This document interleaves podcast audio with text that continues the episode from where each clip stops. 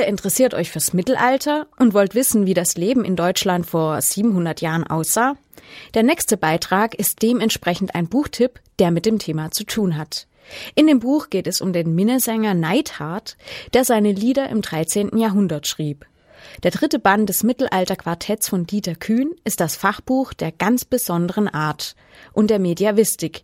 Meine Kollegin Britta Hagemann, die das Fach studiert, erklärt euch nun, warum das so ist. Ich besuche gerade ein hochinteressantes Seminar in Mediavistik, also in Mittelalterkunde. Das heißt Neidhart von Reuenthal. Ich habe da eine ganze Menge Literatur dazu bestellt. Allerdings hatte ich schon eins der Fachbücher in meinem Regal stehen, ohne das zu wissen. Das ist ein Buch von Dieter Kühn und das heißt Neidhart und das Reuental. Ja, wer war denn jetzt eigentlich Neidhart? Also Neidhart ist ein Sänger, ein Dichter, ein Fahrender gewesen, der im 13. Jahrhundert von Hof zu Hof gezogen ist und seine Kunst unter das höfische Volk gebracht hat. Er hat Sommerlieder geschrieben und auch Winterlieder, wobei er wohl im Winter dafür mehr Zeit hatte. Im Winter konnte man damals nicht so besonders gut reisen. Die Wege waren sehr feucht und es war kalt und man war froh, wenn man irgendwo ein Plätzchen auf einer Burg gefunden hat und dementsprechend gibt es wesentlich mehr Winterlieder von Neidhart.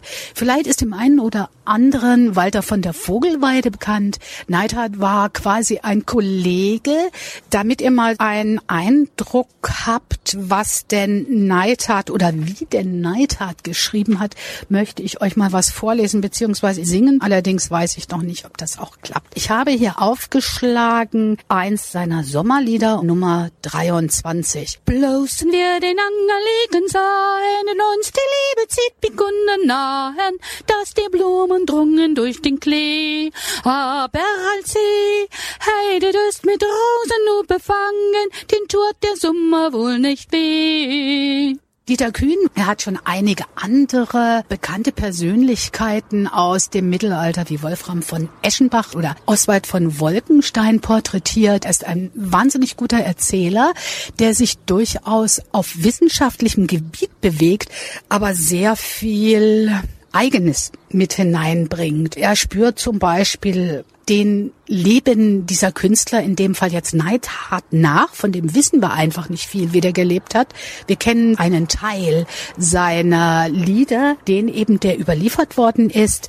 Und anhand dessen, was heute über das Mittelalter bekannt ist, versucht sich Dieter Kühn an dieses Leben Neidharts heranzutasten. Die schlechten Straßen werden beschrieben. Es kommen Wirtshäuser und Bordelle zur Sprache.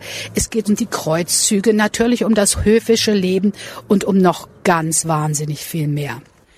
Ja, ich kann euch nur empfehlen, da selber mal reinzugucken. Neidhart und das Reuental, eine Lebensreise von Dieter Kühn. Es liest sich einfach ganz wunderbar und lässt trotzdem die Wissenschaftlichkeit nicht vermissen.